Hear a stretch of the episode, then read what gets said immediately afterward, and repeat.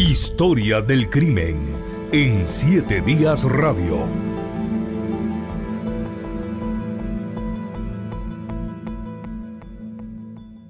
Yo creo que debemos como de, de asegurarnos un poquito, organizarnos un poquito y empezar a mandar muchachos a que quemen casas y a que hagan daños, esos políticos, esos senadores, en todas partes, hermano. Al militar que nos atropelle, al policía que nos atropelle, a los jueces que nos molesten, a los periodistas.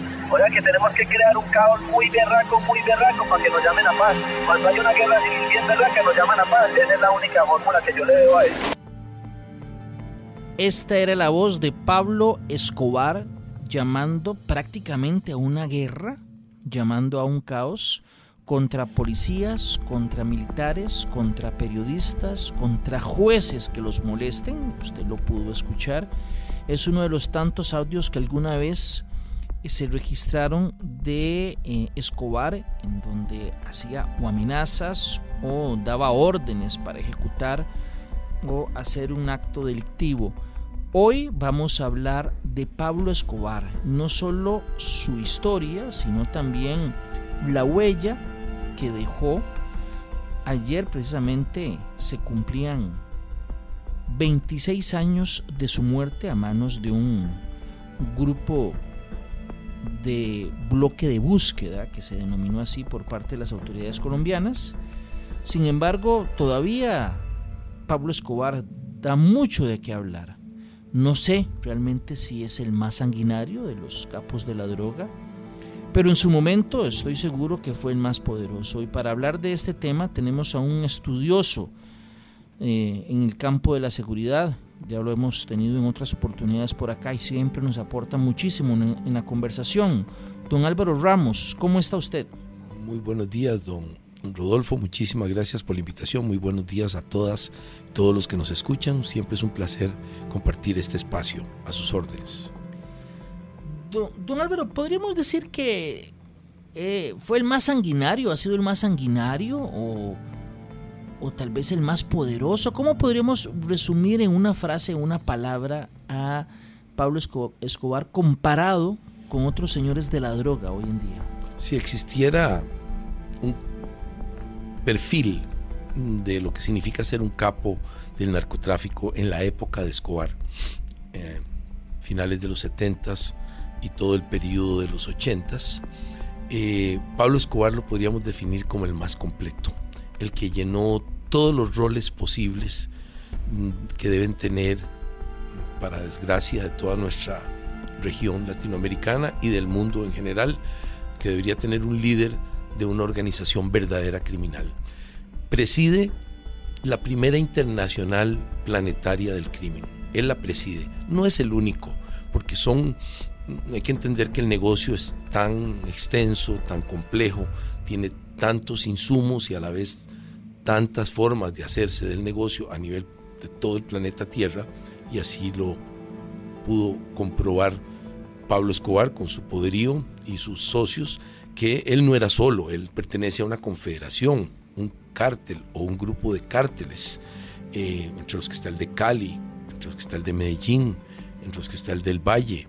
Esos eran los de su época, entre los que están el de Techo de Paja, en Bolivia, que controlaba una parte importante de la producción de hoja de coca. Entonces tiene una serie de importantes confluencias en las que se crea esta figura mítica y es un liderazgo impuesto por la fuerza, pero a la vez impuesto también por su personalidad bastante carismática. Digo que es el más completo, lamentablemente, porque en ese corto periodo de tiempo, un hombre joven, muere a los 44 años, recién cumplidos, logró primero extender el negocio, ser la primera empresa, lamentablemente latinoamericana, que se logró expandir a todo el globo. Ninguna otra ha logrado hasta la fecha tener esa capacidad de expansión. Eh, sus productos dominaron el mercado, son los productos dominantes, además ellos imponen los precios, tienen las cadenas de distribución y a la vez los recursos también económicos, la parte financiera la controlaron. No se quedaron solo con la parte de negocio, sino que expandieron su influencia y su poderío a la parte política, a la parte institucional, a la policía, el ejército, las cortes, los grupos guerrilleros, los grupos paramilitares. Es decir, empaparon con su maldad, con su negocio, todo un continente entero, incluyendo los Estados Unidos y posteriormente la expansión a corrido de Europa. Escobar fue un líder en alguna medida subversivo, fue un líder terrorista, inventó un sistema entero, el narcoterrorismo, es una invención de él. Escobar era el comprador número uno de conciencias en el mundo, probablemente, por lo menos eh, abiertamente sí lo era, probablemente en algunas regiones de Europa Oriental, de Rusia y de Asia, hoy haya igual nivel de corrupción, pero Escobar lo hizo de una forma ocena. Si compraba usted o aceptaba el dinero o pagaba usted su familia con su vida y su salud. Escobar logró cambiar la geopolítica local, tuvo influencia por supuesto en su país, por supuesto en Perú, es decir, en Colombia, Perú, eh, enorme influencia en Panamá, Nicaragua, Costa Rica también, y hasta la fecha tenemos el empuje de su idea original, su estrategia original en México, Guatemala y por supuesto los Estados Unidos, que era la meta final, era el, el, blanco final de todas sus actividades.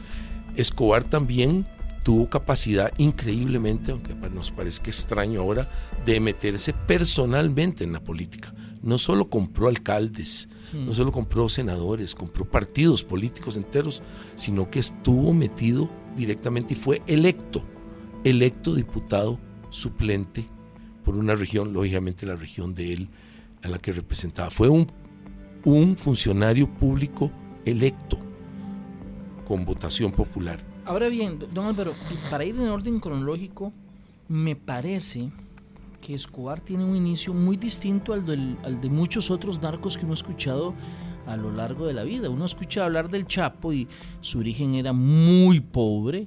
Eh, y así como el Chapo Guzmán, muchos otros han, han, han tenido, digamos, una niñez de mucha escasez material, ¿verdad? En el caso de Pablo Escobar entiendo que no era así. Efectivamente hay dos líderes, incluso uno precursor de Escobar, por lo menos en sus actividades respecto de los Estados Unidos, Carlos Leder, hijo de un inmigrante suizo, clase media, tirando a media alta, es un poco precursor en cuanto a llevar el gran narcotráfico desde las Bahamas. Compró una isla en las Bahamas, tenía una operación entera de avionetas y para llevar ahí a nacer muy cerca a las costas de la Florida.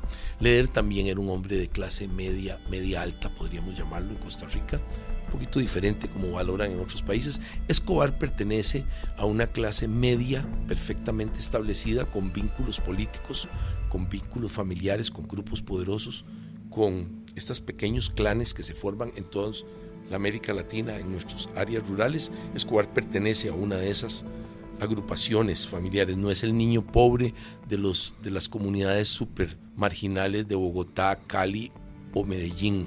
Es un hombre que pudo haber tenido, incluso tuvo, llegó hasta la universidad. Escobar llega hasta la universidad a estudiar. Entonces es un típico producto de la clase media que se tuerce dramáticamente. Lo mismo con Leder. Vea usted que tenemos dos líderes a nivel mundial del narcotráfico, desde Colombia que se generan de una clase que no es la clase que uno esperaba, los sicarios, etc.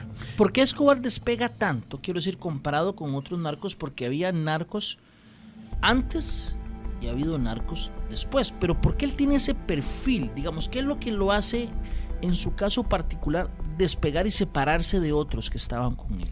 Su enorme capacidad para juntar voluntades y aliados en todo lado.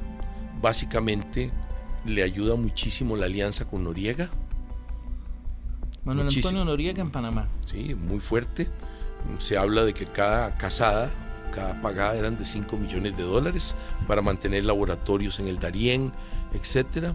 Su enorme tuvo capacidad de tener eh, alianzas con los sandinistas, con Tomás Borges, con el Ministerio del Interior. Se le prestó un aeropuerto entero cercano a Managua para que hiciera operaciones. Hay fotos de él mismo trabajando aproximadamente creo que son 600 kilos, si no me equivoco. Como dice su hijo, es la última vez que vi a mi papá en una foto haciendo el trabajo sucio, digamos, el trabajo directo de cargar aviones de narcotráfico. Un sonado caso de Barry Seal, aquel Sí, Barry Seal era el piloto que era piloto de ellos, pero era en realidad un doble agente. Era un doble agente, de trabajaba la para la CIA, pero le tomó él eh, a, petición de la le CIA. Le tomó a tres personas muy importantes, a Pablo en persona, al mexicano Rodríguez Gacha, que no era mexicano, era colombiano, pero Rodríguez Gacha, que es el, asociado que estaba primero en Nicaragua, y le toma a Bound, un capitán del Ministerio del Interior de Nicaragua, asistente de Tomás Borges. Y los sandinistas estaban profundamente metidos. Panamá y Nicaragua, estaban profundamente. las autoridades de entonces estaban profundamente estaban metidos. Entonces empezó a tener un corredor que ningún otro narcotraficante se había soñado. En Costa Rica, ¿qué pasó? Nosotros tuvimos, mm, de acuerdo a, John Jairo Popeye, el jefe de sicarios de Pablo Escobar, la operación en Costa Rica, aparte del clásico trasiego normal, consistió principalmente, de acuerdo a John Jairo, que es una fuente que tenemos, que habla mucho y no sé cuánto de lo que habla. Uno podría creerle la mitad. La mitad, como dicen, la mitad de la mitad. Eh, dicen los dichos, hay que creerle la mitad de la mitad, pero sí, digamos, creerle la mitad de lo que diga. Dice que la operación en Costa Rica consistía en embanderar los aviones del cartel y embanderarlos con la bandera de Costa Rica. Esa es la, la acepción de él, lo que él dice. También tenemos algunos mm, respingos de que no es tan sencillo el asunto, que si tuvimos un involucramiento. El primero de ellos es que se habla de que Pablo Escobar visita Costa Rica, lo atienden aquí, figuras relacionadas con la política, figuras de menor rango, y lo llevan, no los de altísimo rango, pero rango intermedio. Mando medio. Sí, mando medio, incluso lo hacen visitar un hotel en el centro de San José que Escobar desea comprar. Un hotel que todavía está ahí en el centro de San José y se le responsabiliza a raíz de la negación que hace la familia dueña del hotel, que no lo quiere vender al grupo Escobar, se le responsabiliza de la muerte de uno de los miembros importantes de esa familia directamente. Pero hay eh, evidencias concretas de eso, o es un... De eso... Pues esas versiones que nunca se llegan a confirmar. No, la DEA lo investigó con seriedad y las comisiones de narcotráfico del, del Congreso de Costa Rica establecieron eh, cosas relacionadas con esto que estamos hablando. Esto está en las, las actas. pero más importante, pero más importante, tenemos dos factores que nos indican si Escobar y su camarilla estaban contentos o no con Costa Rica. Y tenemos dos cosas inobjetables. La primera es que su viuda vive en Costa Rica y es expulsada de Costa Rica con, con los hijos. Llega aquí, llega aquí. cuando se da la alerta, sí, llega aquí. La, la, la, sacan, la, ordenan expulsar con su familia. Con su familia. Está en Costa Rica, eso le indica a uno si la familia entera del capo. Estuvo durante, un, durante unos días. Entiendo que dos meses, si no me equivoco, si mal no recuerdo. Eso me indica a mí por qué no se fue para Nueva Zelanda, por qué no se fue para Australia, es decir, por qué a Costa Rica o por eso fue para México, para poner donde hay gente que, este negocio es de la misma escala que la de su marido.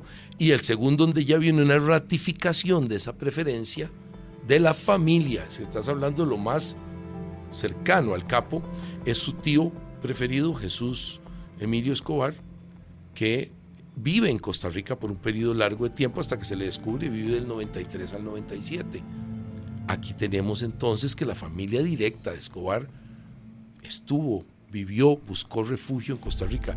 Uno no busca refugio si no tiene suficiente apoyo de algún tipo, profesional, tipo legal, tipo económico. Es decir, quiere decir que usted puede guardar activos financieros, eso con cierta seguridad para sobrevivir, porque ya aquí estamos hablando de la supervivencia de lo más cercano al capo y estuvieron en Costa Rica. Eso me indica mí algo. Eso me indica por lo menos que habían contactos directos en Costa Rica capaces de responder aún después de la desaparición del capo. Eh, él tenía una habilidad para combinar la famosa tesis de o plata o palo.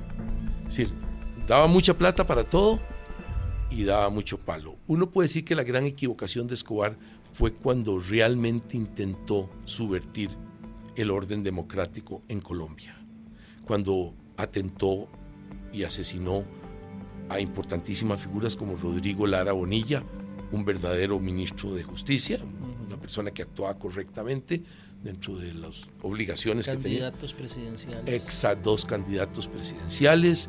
Es decir, intentó, destruyó la vida de ciento y tantas personas en un avión comercial solo porque creía su grupo, obviamente su grupo de sicarios y asesinos, que ahí iba uno de los candidatos eh, posibles candidatos y mató personas.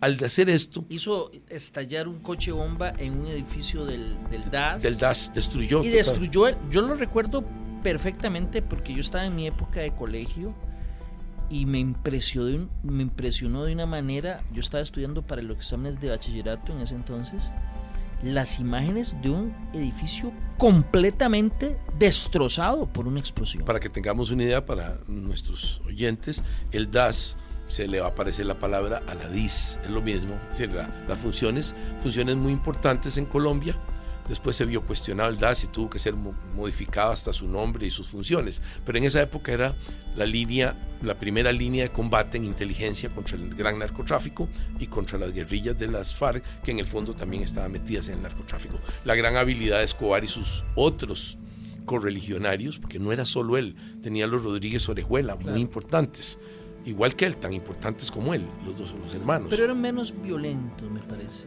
les gustaba menos imponer su voluntad, pero gracias a la fuerza que impuso Escobar en su tiempo álgido, eh, logró controlar el 80% de la cocaína del mundo. Y eso son palabras mayores. Hasta el día de hoy nadie ha controlado igual que Escobar. Don Álvaro, vamos a escuchar a continuación un, audio.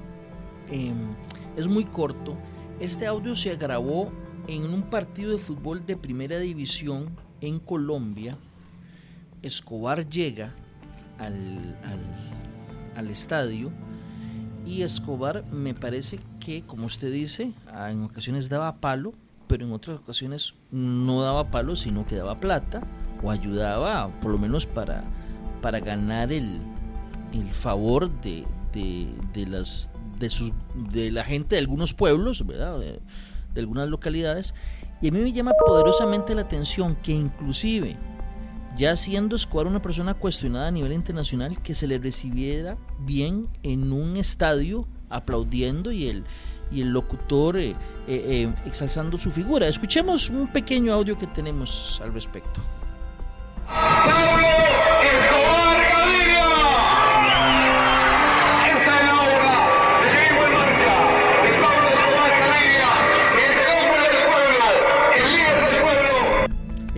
del pueblo, el líder del pueblo. Para algún sector, don Álvaro, de, verdad que él era una persona eh, dadivosa y, y amable y generosa. Yo diría que era una persona que sabía lo que estaba haciendo. Sabía manejar eso. Manejar eso. En particular, su accionar social, eh, un poco a los Robin Hood, si se quiere ver así, estuvo relacionado con las casas de nivel popular. Él tenía particularmente algunos programas eh, a nivel popular en los que ayudaba, proveía, mm, daba soluciones de vivienda y eso lo catapultó tanto a nivel de relaciones públicas muy fuerte como logró la elección eventualmente en el Congreso. Escobar también incursionó seriamente en dos cosas más que le dieron una relevancia, usted entiende más que yo de esto, como periodista profesional que es. Eh, en primer lugar, tenía, era dueño de equipo de fútbol popular, que eso y lo sabía manejar en la época, sí, sabía expresar eso a nivel popular. Y por último, se hizo medio glamoroso, si podemos hablar de un narco en esos términos. Eh, jamás eran glamorosos, son individuos asesinos y perniciosos para la sociedad, pero glamoroso en el que andaba con figuras de la prensa, por lo menos de la prensa de tipo moda, eh, mujeres muy bonitas en Colombia, una señora Virginia eh, que escribe un libro una periodista. amando a, Pablo, odiando a Escobar, eh, cosas así, esta periodista muy glamorosa, y entonces él se vendió no como el asesino despiadado que era, como el que imponía su voluntad a la fuerza, sino como un hombre que se tenía que manejar particularmente contra los yanquis, particularmente contra las clases poderosas que habían abandonado al pueblo de Colombia, los conservadores y los liberales por mucho tiempo. Él funda hasta un partidillo que es salido de los liberales ahí. Eh, así es que Escobar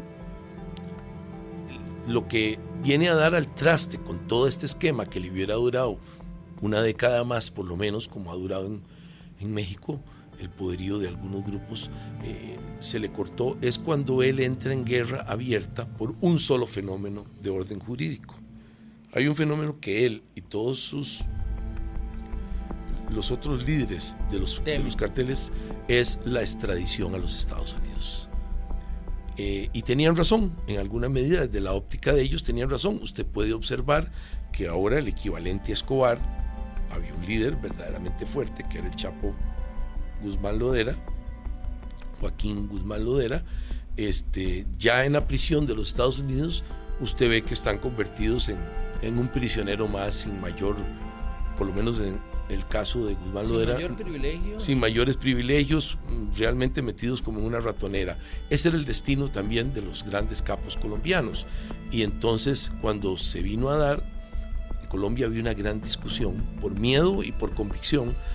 La tenemos en Costa Rica también, que ningún costarricense no nos puede sorprender a nosotros, porque en la constitución y en la tradición jurídica costarricense aunque tuviéramos un capo costarricense, no hay equivalentes a Escobar, pero lo tuviéramos, de mediano tamaño, tampoco lo podríamos extraditar con permiso de las autoridades judiciales costarricenses, porque la constitución costarricense es clarísima, eh, usted sabe más que yo derecho constitucional, porque se especializó en eso, no permite la extradición de costarricenses a ningún lado, no a Estados Unidos, a ningún lado.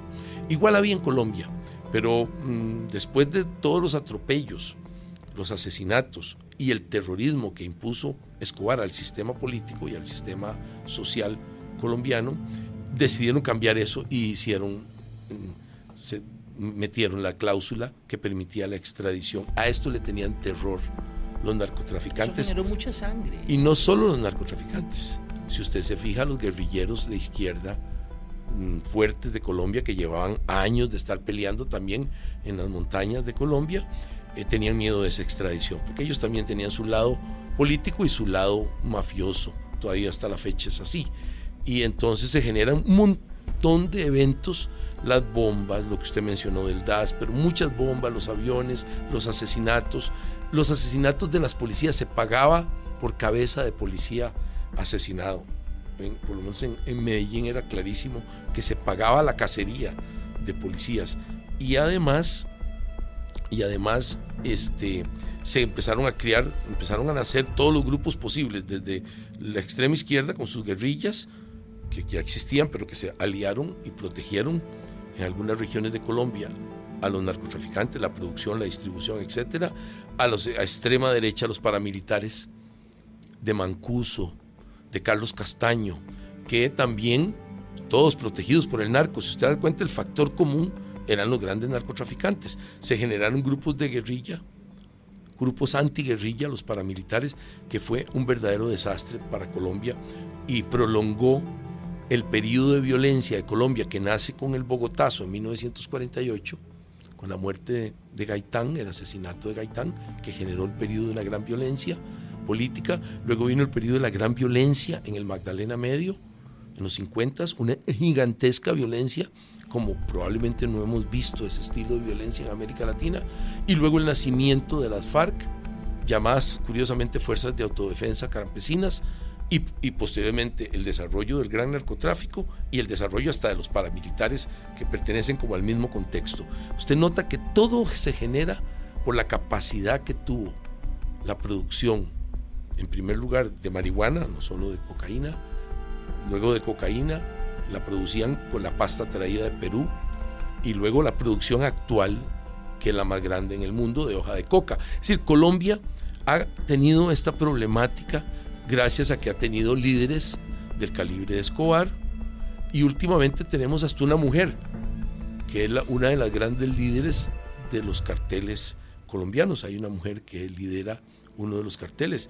La diferencia es que los Estados Unidos interviene fuertemente hasta ocasionar bajo presión muy fuerte contra los grupos de bloque de búsqueda, la Policía Nacional eh, y obviamente las fuerzas de inteligencia militares y civiles de Colombia que logran matar a Escobar, pero el resultado no fue bueno.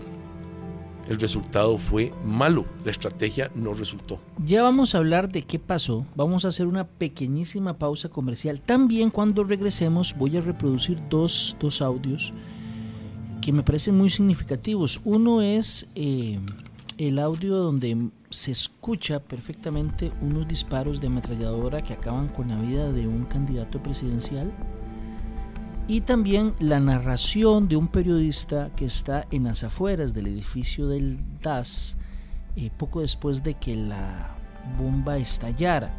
Eso eh, lo vamos a escuchar, eh, los dramáticos momentos los vamos a escuchar después de la pausa y vamos a continuar conversando con don Álvaro Ramos en esta edición de Historias del Crimen aquí en 7 Días Radio. Ya regresamos. En Antioquia todos conocen las inversiones en el campo de la industria, en el campo de la ganadería y en el campo de la construcción. Pero usted puede asegurar que su dinero o nunca ha tenido vinculación con el narcotráfico. Siempre he asegurado que mi dinero no tiene vínculos con el narcotráfico.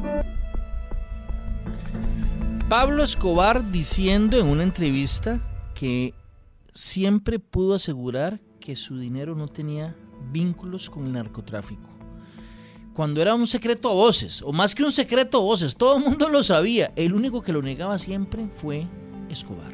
Es que una característica mm, de los grandes capos cuando ya llegan a ser verdaderos potentados a nivel mundial, no solo de sus países, lo vimos con los grandes narcotraficantes mm, de Bolivia, de Perú, ha sido una constante y últimamente de México y de Guatemala es que tienen ya un sector entero que llamaríamos de actividades comerciales, de actividades financieras, totalmente normal. Eh, por eso se llama lavado de dinero, que nosotros nos imaginamos el lavado solo como el que acaban de agarrar esta semana las autoridades del aeropuerto, 600 y tantos mil dólares a unos representantes de, de grupos criminales internacionales que inexplicablemente estaban sacando el dinero hacia los Estados Unidos. Esa parte me la tiene que explicar alguien, porque uno siempre el dinero la, trae, para pagar tanto muchas cosas, droga, para pagar logística, y aquí estaban sacándolo por alguna razón especial, estaban llevando, más interesante de la cuenta. Eh, uno se imagina eso, el lavado, es decir, el manejo ese para ponerlo en, el, en la sangre económica de, de una sociedad normal. No, estos grandes potentados, y así lo digo, debe suceder en los países desarrollados donde también se distribuye y se vende la droga. Están en, el, la mayoría de sus negocios, al final son fincas normales que producen, al final son hoteles gigantescos, casinos gigantescos que producen normalmente dinero. Porque curiosamente, contrario a la leyenda popular, eh, el narcotráfico pasa por momentos de baja actividad. No siempre es como una máquina 24 horas al día. Y se nota muy claramente en el norte de México. Es el sitio donde se ha podido detectar esta situación. Es interesantísimo. En los momentos de baja de la actividad narco, distribución de la droga, transporte de la droga, venta al menudeo o al cuasi menudeo de la droga en los Estados Unidos, cuando eso baja y tiene niveles, pasan meses algunas veces con baja en el negocio, se nota un incremento instantáneo en extorsión, el secuestro extorsivo y muy interesante, lo que se nota más, la actividad criminal que crece más es la piratería, es decir, la venta, producción, compra, ordenamiento y distribución de cosas piratas, es decir, cosas que son Louis Vuitton y son falsas, cosas que son Rolex y son Rolex falsos, o hasta celulares falsos, etc. Se nota claramente, hay una, hay una diversidad matemática entre cuando baja el narcotráfico como tal, sube inmediatamente estas otras actividades.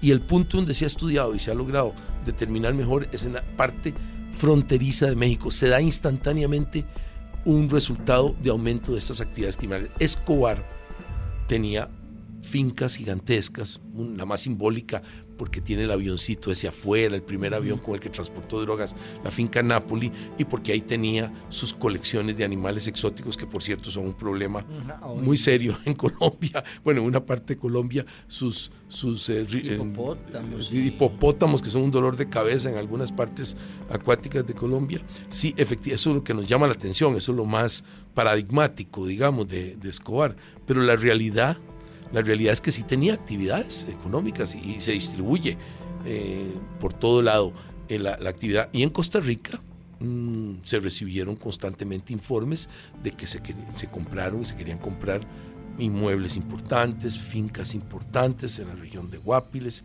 por parte de Escobar. Mm, eh, toqué el tema del de, mm, asesinato o por lo menos la muerte provocada de un importante eh, empresario nacional hotelero eh, estas cosas se investigaron y, tenían bastante sustancia. Escobar estuvo interesado siempre en Costa Rica, siempre tuvo eh, importancia y mi preocupación en aquel tiempo siempre fue los vínculos que tenían nuestros políticos nacionales con Noriega. Esta es una constante que fue en aquel momento una preocupación mía, tuve que ver con cuestiones de narcotráfico Uh, y, hasta la fecha tengo esa preocupación, cuánto fue la influencia. Y es tal el efecto que tuvo el crecimiento de las actividades de los militares norieguistas, los asociados económicos norieguistas, con todo el sistema de contrabando hacia Costa Rica, toda la estructura contrabandística en la región sur, que aún al día de hoy, esa región nuestra, en esta materia, parece ser territorio de nadie, permanece intacto el sistema que Escobar y los militares de la dictadura norieguista y sus asociados establecieron para Costa Rica. Sigue siendo un problema hoy. Entonces vemos que la sombra de las actividades de Escobar está presente. Dijimos que el tema, cuando teníamos tres grupos importantes en Colombia, el más importante el de Escobar, el de los Rodríguez Orejuela y Rodríguez Gacha, y luego el medio cartel de Techo Paga en el área de Bolivia-Perú, de la producción cuando los norteamericanos inician una guerra abierta, el Plan Colombia y otras cosas más. Y millones de billones, billones de dólares invertidos en actividad, en una operación militar para acabar con el poderío de los carteles y de sus asociados en alguna medida en la FARC y en el ELN, los dos ejércitos eh, subversivos, sí, guerrilleros que también estaban metidos en el narcotráfico, que se suplían de muchos fondos del narcotráfico. Esa batalla logra la destrucción de los carteles, logra la destrucción de los tres carteles. Como cartel, como, como, gran organización. Y tenemos el peor mm, de los resultados, en alguna medida. Cuando existían esos carteles, la CIA, la DEA, la National Security Agency y las agencias internacionales de España, y de otros países europeos y también de América Latina tenían un cierto control de lo que estaba sucediendo. Llega, sus aparatos sofisticados de reconocimiento de voz ya estaban en la época, lograron reconocer a los principales líderes. Había un control de lo que estaba sucediendo.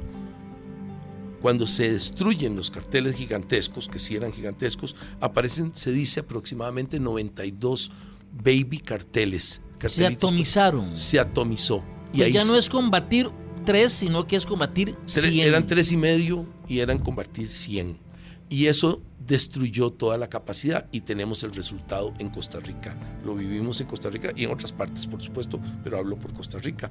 Empiezan a aparecer 500 kilos, 400 kilos, lanchas rápidas, etcétera, y nos sucede el peor escenario dentro de ese contexto los mexicanos, que ya existían, por supuesto, desde Don Neto Fonseca, desde el cartel de Guadalajara, desde, por supuesto, el famosísimo eh, que capturamos en Costa Rica, Caro Quintero, eh, y fueron creándose grupos, los Zetas, etc. Aparecen los mexicanos y les dicen a estos pequeños carteles, ustedes no aguantan si les capturan dos toneladas. Así que verdaderamente no aguantaban comercialmente ni desde el punto de vista logístico. Nosotros asumimos de Centroamérica para allá, de Mesoamérica para allá, es nuestro nivel. Le compramos en términos de comercio internacional, se llama FOB, ¿sí? Free on Board. Ustedes nos entregan en la playa o en un punto de nave madriza y nosotros nos encargamos, corremos el riesgo. ¿Y qué sucedió? creamos los carteles mucho más grandes. Lo que ocurre ahora. Lo que ocurrió ahora, los enormes, gigantescos y poderosos y poderosas estructuras eh, mexicanas que controlan el mundo entero desde un punto de vista más norteño. Cada vez se acerca más el mercado a los verdaderos mercados de distribución final. Don, Álvaro, vamos a escuchar, porque eh, lo hablábamos ahora, eh, Escobar cometió por encargo varios crímenes. Uno de ellos, posiblemente, algunos radioescuchas lo han escuchado, Luis Carlos Galán Sarmiento, que fue asesinado en, agosto de 1989. Candidato. Un candidato importante. Importantísimo. Importantísimo. Importantísimo que Escobar mandó a matar. Lo atacaron con metralla con pequeñas subametralladoras muy pequeñas, las más pequeñas. Y se escucha, vamos a, escuchar un extracto de el preciso instante en donde está eh, Galán caminando hacia un podio, subiendo un podio. Inmediatamente después se escucha unos, unos impactos de, de bala de metralleta. Escuchemos.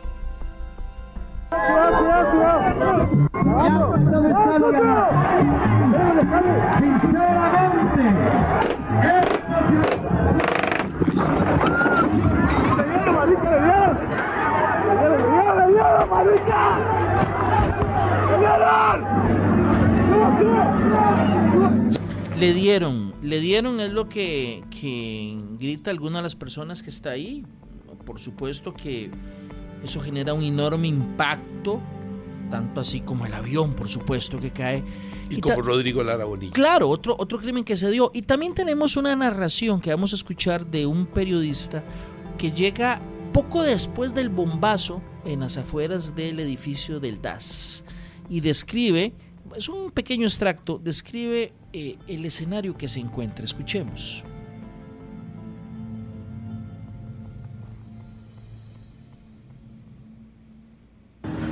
A esta hora, aquí sobre la carrera 28-27, frente a las dependencias del gas, acaba de estallar un poderoso artefacto. Aquí alcanzamos a divisar numerosos muertos y heridos. Se necesita con urgencia ambulancias. Podemos informar lo siguiente. Un camión repleto de dinamita fue colocado frente a las instalaciones del edificio del DAS que quedó totalmente destruido. No quedó piedra sobre piedra. Y no solo ese caso, además del avión que usted mencionó de, otros candidatos, de otro candidato presidencial, Escobar también estuvo detrás del asalto que se hizo al Palacio de Justicia en Colombia. Fue realizado por M19, un grupo guerrillero, pero se estableció que hubo un vínculo entre M19 y Escobar. Yo, absolutamente, pero quiero agregar un pequeño asunto al colofón a lo que usted acaba de decir anteriormente. También mandaba matar en los Estados Unidos, lo cual ya implicaba una gran capacidad de él no solo actuar en el territorio colombiano o territorios aliados como Panamá o Nicaragua o la misma Costa Rica, sino que tenía la capacidad de mandar a matar testigos, enemigos eh, de cartel, gente que lo había traicionado, en Estados Unidos lo hizo también. Sí, ya mostraba una capacidad continental de actuar. Es importante decirlo porque es parte de su expansión y lo que le costó un poco el montón de enemigos. Efectivamente, lo más sensacional de todo, provocado por muchos factores políticos, algunos históricos, otros, el M-19 estaba en su periodo de crecimiento, después se convirtió en una organización política completamente con senadores y todo, dejó las armas y se pasó a la vida política cívica y hasta la fecha tenían senadores hasta recientemente, etc. El M-19 hizo dos cosas excepcionales. Una, por encargo de Escobar, que es el ataque directo al palacio. La corte, por La corte entera, porque se estaba discutiendo el tema de la extradición, que es a lo que más miedo le tienen los narcotraficantes, terminar en una celda de 4x4 en un sótano de Nueva York o de Miami. Este es el terror de todo narcotraficante latinoamericano, yo creo que de todas partes del mundo, pero en particular de los latinoamericanos. El otra cosa que hizo el M-19 por encargo de, se dice que de Cuba, fue robarse la espada original de Simón Bolívar, que estaba en Santa Marta, en el museo, me parece. En la casa, en la casa en que murió Bolívar, San Pedro Alejandrino y después se la dieron a Fidel Castro. Se la entregaron como un obsequio de admiración. Entonces e, es un momento de crecimiento del M-19 en su época. O sea, el ataque contra el Palacio sí fue realizado por M-19, pero bajo... Bajo el apoyo, la presión, y fue un acto mayor, digamos, que conmocionó al mundo entero. yo lo recuerdo. Es que todo lo, todo lo, que se le puede atribuir a un líder narco es superado por Escobar. Todo, básicamente todo. Matar eh, eh, candidatos presidenciales, es hacer estallar aviones, hacer estallar delegaciones de policía enteras, atacar la corte y matar a un montón de magistrados. En fin. Se habla de algo interesante en las agencias de inteligencia, algo más. Se estaba preparando por si continuaba ese tema de la extradición y ellos podían pararlo, de mm, mm, hace una asociación con miembros del IRA, del IRA mm, irlandés, la parte más oscura, la parte que ponía bomba, la parte que era más marxista en esa época, en una alianza con grupos de la guerrilla, para que entrenara tanto hombres de él como de la guerrilla, para que supieran poner bombas en forma ultra profesional como la de la IRA que ponía en territorio inglés, bueno, en las, Islas Británicas. Entonces se habla que Pablo Escobar trajo entrenadores y se estaba preparando para una guerra contra los Estados Unidos o contra cualquier país occidental que se enfrentara. Ya Pablo Escobar se veía como un contestatario hasta en lo ideológico contra los Estados Unidos. ¿Cómo mataron a Pablo Escobar? Vamos a hacer la pausa. Cuando regresemos vamos a escuchar la voz de Hugo Aguilar, eh, el hombre, uno de los hombres que comandó el bloque de búsqueda, y vamos a escuchar cómo, lo cómo encuentran la casa a partir de intervenciones telefónicas, ingresan y lo matan. Pero eso será después del corte, aquí en 7 Días Radio, en Historias del Crimen. Ya regresamos.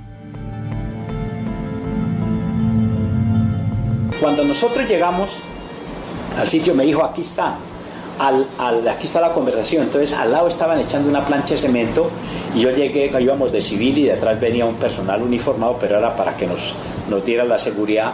Le dije al maestro, ¿quién es el maestro? Dijo, yo soy, dijo, mire, vamos a hacer un operativo contra Pablo Escobar, en el piso. Algunos obreros se tiraron encima de la plancha que le acaban de echar y se quedaron ahí quietos. Nos dejaron prendida una mezcladora de esas mezcladoras viejas, antiguas, hacía mucho ruido. Entonces miré yo al teniente que tenía un teniente que tenía que tomar la determinación, o colocar cordón detonante en la puerta para romperla o con un macetazo. Entonces me dijo que así, yo le, hice la seña sin hablar, que le diera el macetazo, la rompió y la abrió. Él no escuchó el ruido de la, de la rotura de la puerta porque estaba acostumbrado a los golpes de, de los hierros, de la construcción, estaba tranquilo. Cuando yo oí la seña de que el grupo de asalto entrara, se acobardaron, se escondieron. Entonces me tocó mirar al, un agente de Barragán que me acompañaba siempre por mi seguridad y el, teniente, nos miramos, nos dio nervios, pero vimos, pelante, y entramos, él sí, escuchamos la, que estaba hablando en un segundo piso, miramos la cocina, la sala, un taxi que había allá, y no había nada del cuarto de la muchacha. Cuando yo empecé allá a subir al, segundo piso, el tipo me vio y dijo, aquí, aquí, que está subiendo y tiró el teléfono. Y sacó una pistola de aquí, una sobaquera, y tran, tran, me hizo con cuatro tiros. Yo me agaché y le pegué con el fusil a la escalera y se fue la ráfaga al techo. Se fueron los 72 tiros de un fusil Sauer. Entonces inmediatamente yo saqué la pistola, él corrió y se fue hacia una pieza y bregó a abrir la puerta, tal vez estaba con seguro y no le abrió y volvió y me hizo otro tiro. Entonces cuando él corrió hacia donde había hecho una ventana así roto de la pared, una ventana falsa, yo ahí llegué y lo alineé hacia el corazón, le hice el tiro y el, agente Barragán por encima mío con el fusil le pegó un tiro acá y le salió en todo el oído, de R15, 555. Y yo le pegué en el costado y cayó ya la hemos impactado, cayó. Eh, inmediatamente la, gente que estaba por detrás de la casa empezó a disparar, nosotros nos atrincheramos en la pared y al fin yo le pegué un grito por radio al capitán Flores, que le decíamos galleta, le dije, galleta, galleta, alto el fuego, que nos van a impactar. Dijo, jefe, es que está encima del techo. Le dije, no, va muerto, quédese quieto, alto el fuego, que nos va a impactar a nosotros. Todos los tiros están pegando a la pared donde estamos atrincherados. Afortunadamente no lleva ningún fusil Galil porque así pasa la potencia del tiro pasa una pared de ladrillo. Sí. Entonces él hizo alto el fuego, yo me asomé, le dije voy a saltar, salté Yo lo veía allá, tenía una pistola cerca, con el pie le retiré la, pistola, e inmediatamente me quedé mirándolo, le dije sí, le miré toda la ceja, hay una técnica para identificar, le quité el reloj, lo paré y dije, sí es Pablo Escobar, viva Colombia, murió Pablo Escobar. La voz de Hugo Aguilar, él dice que fue quien mató junto con otro de sus hombres a Pablo Escobar. He escuchado un par de historias siempre que hay como un poco de polémica en torno a cómo muere exactamente y quién dispara. Pero el punto, aparte de ese, don Álvaro, es al final, y nos queda un minuto y medio, al final lo que yo siempre he dicho, la muerte de un, de un ícono, de algo malo en este caso, no representa que se acabe la actividad. En este caso fue todo lo contrario, como usted lo explicó. Bueno, imagínese, tenemos varios ejemplos de lo que usted acaba de decir. Con la muerte de Escobar no pasó nada, todo lo contrario. Se bifurcó, se triplicó la estrategia de los narcotraficantes en diversos factores y ha crecido exponencialmente. Ahora Colombia es el mayor productor, el mayor exportador y están mucho más bajo perfil. Los criminales colombianos aprendieron de los errores del pasado de ellos. Los que no hemos aprendido somos nosotros, cómo combatirlos. La estrategia de nosotros sigue siendo idéntica a la que estábamos utilizando contra Escobar y sus correligionarios y está fallando estrepitosamente la estrategia. Los narcos nos están ganando la guerra. Es decir, lo que Escobar sembró se está reproduciendo en grandes cosechas en este momento para lamento del mundo entero y principalmente de la juventud. Un ejemplo también lo tenemos en la muerte de un gran terrorista como Osama Bin Laden. No pasó nada, más bien aparecieron dos o tres grupos importantísimos, algunos de ellos en Europa, en particular el grupo ISIS. Ahora mataron al Baghdadi y tuvimos una operación, operaciones recientes de narcotráfico. Es que hay un error fundamental que la gente tiene que comprender el narcotráfico, al igual que el terrorismo, no es un fin en sí mismo, es un método para llegar a un fin. ¿Qué es hacer dinero? Sí, y por ende, uno no ataca al narcotráfico como, tal. Hay que atacar la riqueza. Hay que atacar la riqueza, hay que atacar las bases, hay que estudiar si le podemos quitar a las estructuras criminales su capacidad de dominar el negocio. Don Álvaro, le agradezco mucho, mucho que nos acompañara. Siempre es un gusto estar por acá y estoy seguro que va a ser un invitado, Dios primero, habitual el próximo año. De verdad muy amable, don Álvaro. Mucho gusto y que tengan feliz año usted y todos sus compañeros y nuestros oyentes.